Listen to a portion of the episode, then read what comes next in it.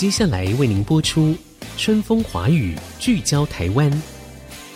本节目由世界先进机体电路股份有限公司赞助。探索台湾新力量，开拓未来新视野。春风华语，聚焦台湾。沈春华主持。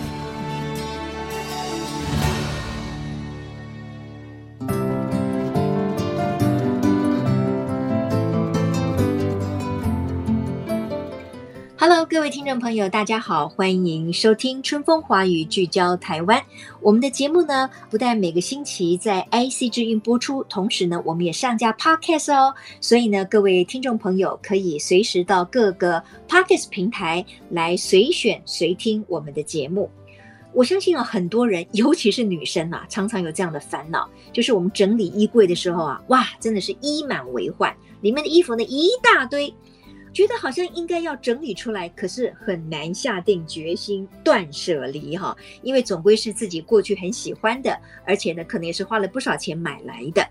呃，您知道吗？根据环保署的资料统计，在二零二零年的时候呢，台湾的旧衣服的回收量呢达到七点八万吨，其中有二点三万吨呢，最后仍然是什么？燃烧销毁处理的，而这些销毁的衣服呢，其实叠起来哦，不是一件一件把它打开来哦，是叠起来就有十座一零一大楼这么高。换句话说，每一次的消费就是一次的选择。那么面对时尚，还有在这几年非常流行的议题，也就是永续跟环保，你的答案会是什么呢？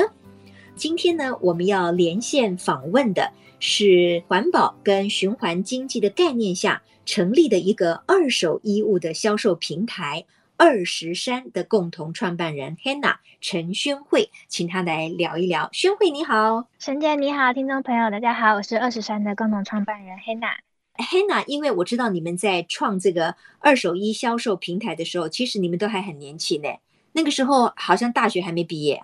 对，那时候其实大三下，然后就因缘际会下就认识了一群伙伴，成立了二十山。其实我们讲到这个所谓的二手衣的网络销售平台，其实还蛮不少的啊。但是你们成立这个二手衣的平台，跟别的二手衣平台有什么不同呢？有什么特色呢？关于这部分的话，其实我们真的参考了很多可能国内外的二手衣平台的案例，然后会发现，在台湾还是有很多人，他们不是不想处理二手衣服，而是他们可能没有时间，或是觉得处理的过程很麻烦。所以我们就是去收集了可能上万份的问卷调查，然后就帮大家整理了三个痛点，然后就希望可以透过第一个是紫外光的消毒，因为大家对二手衣的印象可能就是脏脏旧旧的，或是不整洁。对，然后我们就是希望可以透过紫外光的消毒，让大家改变对二手衣的印象。第二个的话，也是可能最大最大的特色，就是 model 的真人捧拍。每一件衣服到我们这边都会进行 model 就是实穿穿着，然后捧拍上架到我们的官网。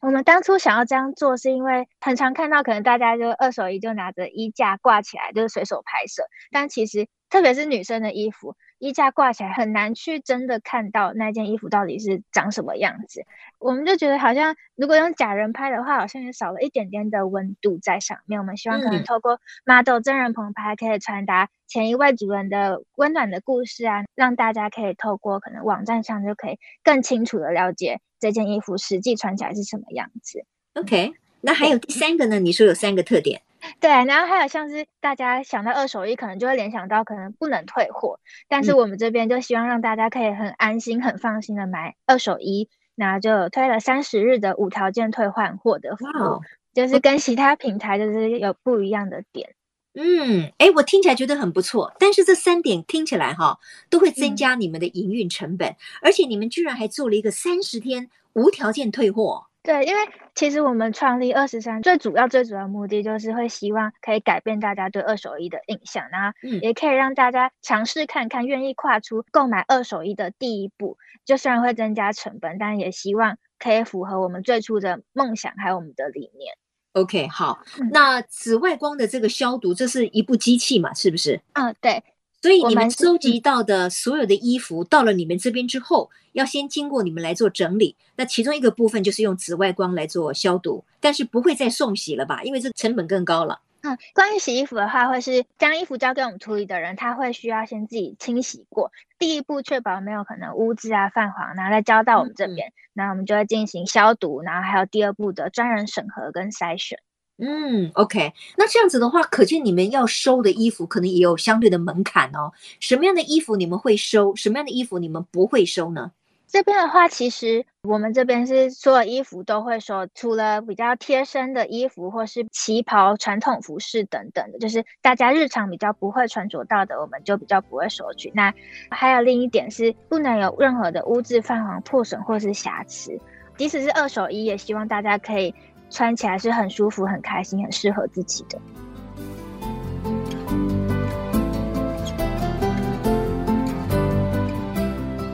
OK，这样子听起来的话，是不是平均你们收的衣服大概都是在两三年内呢？有没有人拿那个什么十几年前的衣服来这边 想要卖给你们？啊、呃，其实算是有的。就我们这边的话，标准会是视觉上八成新或九成新以上，或是它虽然可能放了很久，我们也有收到可能看它标签，就是它是很久以前的品牌的标签，但是它保存的是真的非常的好。然后那位主人就是每一件衣服。都有特别送去干洗，然后外面都有一个防尘罩罩着，然后看起来就像全新的一样。嗯、那这样的衣服我们也很开心能够收到，因为表示主人真的很珍惜、很珍惜这件衣服。嗯，所以你们希望还是能够收到大概是八成新的衣服哈，因为这样要卖也比较好卖嘛哈。嗯、那你们在收的时候，如何帮这些二手衣来定一个你们收的价钱呢？那卖出去要再加多少成呢？关于定价的话，第一个的话会是由消费者自己定价。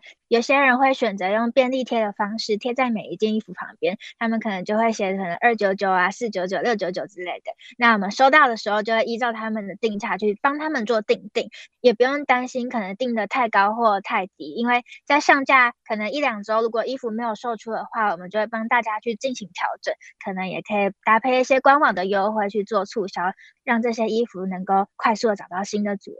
另外的话，如果不想自己定价也没关系，我们有专业的人可以去做市场的调查，可能依照品牌或是衣服状况帮你去做定价，就可以帮你省去定价的烦恼。OK，那你们这个地方收到的定价最贵的衣服大概是落在哪里？其实我们 range 蛮大的，然后最贵的话是在精品专区里面，嗯、我们有收到一位。我们都称精品的奶奶，她就是给我们了二十件还是三十件左右的精品服饰，可能是 Fendi 或是巴黎世家纪梵希的。定价的话，我们我记得是定到三万甚至四万以上，嗯、但是其实这也都比原价，它可能原价十几万来说，真的是非常便宜的。哦，所以你们也收精品，而且还有精品奶奶特别支持你们，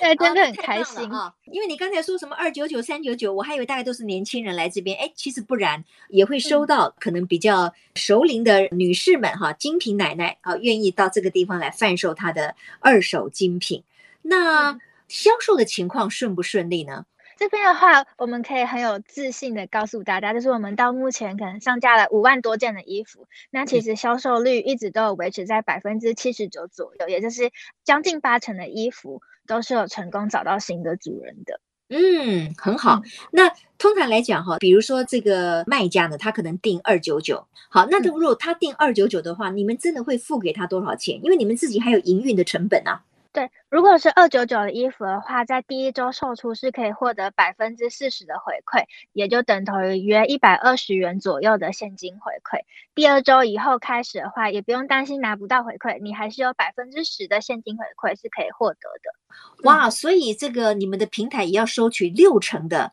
营销跟服务费耶，对不对？就是说卖家只能够拿到四成嘛。对，因为就是像刚刚有提到，可能紫外光消毒啊、model 棚拍上架，甚至是可能平台一些维运的成本，那些基本上我们整体扣下来，我觉得做二手衣这一块真的是成本是非常庞大的，就是可能不像大家想象的，只需要可能拍照而已。对对对，因为呢，刚才那个 Hannah 哈在提出说他们的这个 二手衣的贩售平台有那三大特点呢，我心里就想说，哇，这个营运成本太高了。比如说，你们每一件衣服你找这个 model 来做真人棚拍嘛，对不对？那是你们自己几个小股东自己轮流上场呢，还是要找在做 model 这件事情的朋友来帮你们穿衣服拍照呢？在一开始的话，就因为真的没有任何的资金，所以都是我们团队成员自己下去兼 model 啊，兼拍摄，甚至是测量等等的。嗯、那现在可能随着公司有一点点小小的成长，那也希望可以提供大家更好的服务，所以有在 model 这边还有摄影师那边都有去询问一些专业的人，然后并且有招募一些志同道合的伙伴，然后一起加入我们。嗯、好，那你们还有一点哈、哦。就是那三个特色里面，你们给买方三十天无条件的退货啊，真的是无条件吗？如果万一他穿了几次，然后有一点污损了，你们也照收不误吗？这部分的话，我们其实有在上面写的蛮清楚。如果如果是由人为造成的损坏的话，嗯、我们会再去做另外的处理，那就可能不会套用到三十五条件退货。嗯、但因为我们目前其实大家人都蛮好的。大家退货回来，衣服品质都还是保存得非常好。OK，那所谓的退货是当时他的买价，你们全额退给他吗？还是要扣除一些什么成本？啊，没有，会我们会是全额退费的。哦，全额退费啊，那这个又增加你们的成本了，因为比如说物流上面对不对？你们要多一笔费用嘛，时间也是成本啊，嗯、对不对？对，但是就我们就希望大家真的可以很安心的去购买二手衣服。没有错了，当然你们愿意有这样子的一种方式，嗯、确实也可以让很多可能过去不太愿意使用二手衣销售平台的人，他愿意来尝试啊，因为你们提供了一个非常独一无二的三十天的退货。好，那当然呢，我相信包括像 Hannah 就是宣慧在内的几个年轻的女孩，她们做了这么一个二手的销售平台，其实背后是有他们的一种环保永续的概念在里面的。经营了这么一些时候下来，他们目前的感想到底是如何呢？这个营运的方式，或者是他们的 business model 商业的模式，到底能不能够支撑他们继续走下去呢？广告回来之后，我们继续来聊春风华语，聚焦台湾。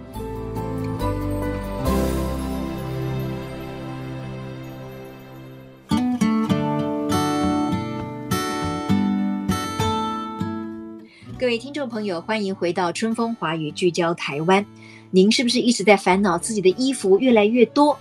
很想断舍离，但是又舍不得把它们送出去呢。其实现在有很多二手衣的贩售平台，比如说以我个人为例哈，最近我还参加了一个公益的活动，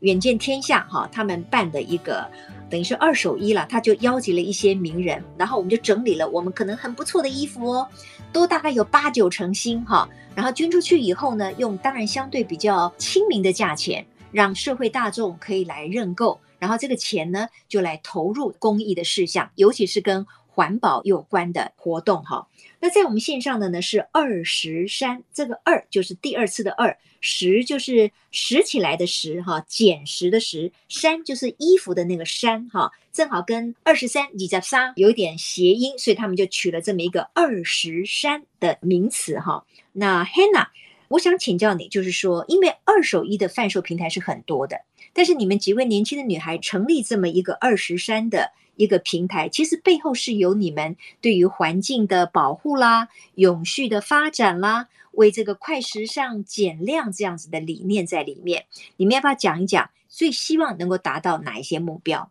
我们最大的目标就是希望能够改变全台湾民众对二手衣物的印象，然后让大家减少购买新衣，然后去尝试二手衣服这样的概念。因为大家其实都知道，快时尚造成这个社会蛮多的污染问题的。就是大家也知道，可能制作一件衣服啊，它背后会造成很多成本的浪费。就是可能你买一件衣服二九九，但它其实一件新衣的背后是涵盖了可能从制造过程的棉花。河流的染色，然后工厂的废气等等，其实所有的成本加起来不只是二九九这么简单而已。我们也希望大家在购买一件新衣服的时候，也可以去想一下：我真的需要这件衣服吗？或是我常穿吗？或是可能这件衣服的材质是不是用环保的原料去做成的？这是我们很希望能够传给大家这样子的理念。很好，我也很开心的知道哈，就是说透过我在节目当中访问很多不同的新创的团体或者是年轻人，他们对于这个永续的概念哈，或者是环保的议题，或者是减碳这件事情，其实都越来越有概念，而且愿意身体力行的透过各种不同的方式来尽一份心力。据说哈，你们团队的女性成员在你们这个二手衣销售平台二拾衫成立之后，就不再买新的衣服了，真的吗？真的不夸张，是从我们 二零二零成立到现在，新衣服，我们每次去逛街可能都不会是看新衣服，那可能就真的是着重在我们是不是需要这双鞋子来搭配，或是需要包包来搭配，完全是围绕在工作上面，可能才会去购买额外新的东西。哦，没有再买新的衣服真的不容易。那如果你们有需要的话，是就回到你们自己的二手衣的平台的货源这边来搜寻吗？你们会吗？会的，就像我们其实每次在帮大家棚拍的时候，每次在开箱，其实都觉得很像在开礼物一样，就觉得哦，今天又有什么好看的衣服啊？然后大家其实都会偷偷自己先挑看看，然后就想说，就先问一下，哎，这件什么时候会上架？然后上架第一时间就自己去把它买下来。啊，还是要透过定价的系统，所以还是要买下来嘛，对不对？因为这是、哦、对对，因为还是要让将衣服交给我们 Pre 的人去知道这件衣服确切的流向。是是是，那当然了，我知道像你刚才说的这么一个平台的运作哈，我认为听起来很不容易，尤其是你们采取一个比较高规格、高标准，让大家希望对于二手衣的印象可以改善，同时有更多的人愿意来使用二手衣，来减少快时尚下面的。不环保的问题哈，因此你们有跟其他的一些理念相同的品牌合作吗？有一些什么其他的活动吗？有啊，像我们官网的话，如果是出货，你可以选择环保的包装做出货，就不会造成包装的浪费。那目前我们有跟佩克家网购循环包装做合作，嗯、然后他们也有参加过很多政府的计划，就真的蛮厉害的。实体活动的话，我们之前也有去参加过 IKEA 举办的无肉市集，结合了很多有相同环保理念的厂商啊、伙伴啊，一起去那边去让大家一同参与环保这样子的行动。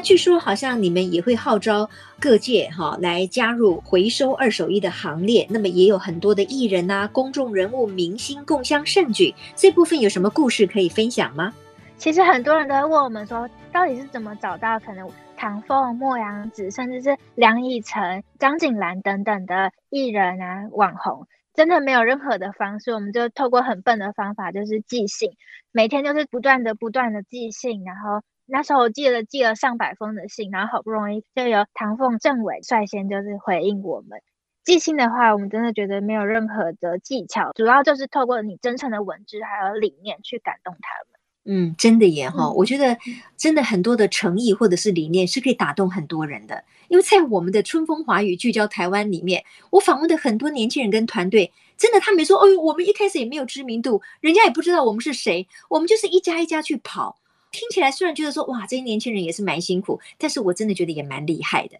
而且也透过他们一步一脚印，确实也得到很多的回响跟支持哈。所以这一点呢，要鼓励所有的年轻朋友们。那我回到你们的这个营运哈，因为这件事情要能够可长可久，其实我觉得还是要。优化你们整个的一个过程，然后当然要唤起很多人对你们的了解，你们有更好的货源，有更多的人愿意来买，然后呢，买到的衣服他们有一个很好的退货机制等等的，我觉得这件事情就可以慢慢的越做越大嘛，哈。那我比较关心的是你们的成本效益，就比如说我知道你们好像为了这个还去租了一个房子啊，租在哪里呢？这个大概有多大？那每一个月的房租要多少呢？真的找了很久，原本想说可能在新北市，可能找比较便宜的地方，但后来就真的在台北有遇到一个很好的房东，然后让我们在龙江路附近，就台北市龙江路附近，然后又找了房子，大约是五六十平左右，详细我大概忘记，但是是比在新北市找到任何一个五六十平的房子还要更加便宜的，就真的很感谢房东太太。哦哇哦，很不错耶！显然房东太太也被你们感动了，因为虽然我知道这个是在地下室，对不对？对，是在地下室。虽然在地下室，可是是在台北市区的话，其实五六十平也是并不会太便宜的。显然房东太太用了一个非常优惠的价格给你们，嗯、对吗？对，就真的超级感谢他，而且我们可能。一开始可能缺桌子啊，或是缺架子等等，他他就是也很好心的，就说啊，那没关系，那我帮你们买，你们缺什么？真的是遇到天使，真的遇到天使了哦。对，对，对，好，那现在的话，你们这个 business model 就是说，你们这样子一路营运过来，已经有一年半两年了吗？对，大概快两年。好，那这两年来到底有没有产生盈余了？就是说你们这几个工作人员有没有可以得到一些合理的薪资呢？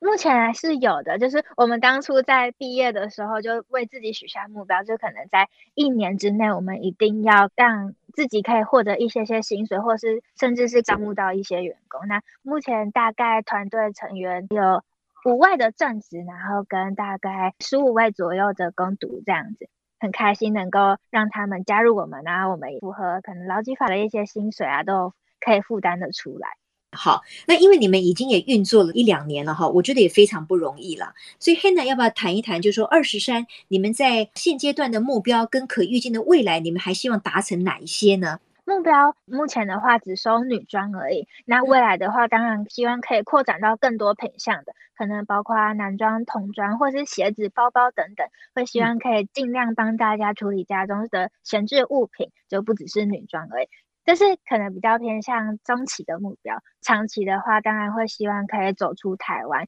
就可以往东南亚或是日韩发展，很希望能够打造出一个可以从台湾本土出发，但是可以服务全球的二手品牌。你是说到海外去设点，然后同样收当地的二手衣服吗？嗯，对，目前的话会是希望是可以往这样子的方向去迈进的。嗯嗯嗯，OK。不过这个听起来当然要考虑的层面就更多了哈。对啊。不过不管怎么说，嗯、立足台湾，我们放眼全世界，这可能是许多年轻人在创业的时候很重要的一个理念哈。我们也祝福 Hannah 以及他的团队跟伙伴们，靠着二手衣的贩售，也能够真的达到环保减碳。同时呢，也让快时尚造成的浪费啦，太多的衣服每一年要烧毁掉二点三万吨，这么浪费的一个情况呢，可以获得改善。好，非常谢谢陈宣慧，谢谢 Hannah，谢谢谢谢沈姐，谢谢听众。好，也谢谢各位听众朋友今天的收听，嗯、我是沈春华，我们下周同一时间春风华语聚焦台湾空中再会，拜拜。本节目由世界先进机体电路股份有限公司赞助，探索真相，开拓未来。世界先进公司与您一起聚焦台湾。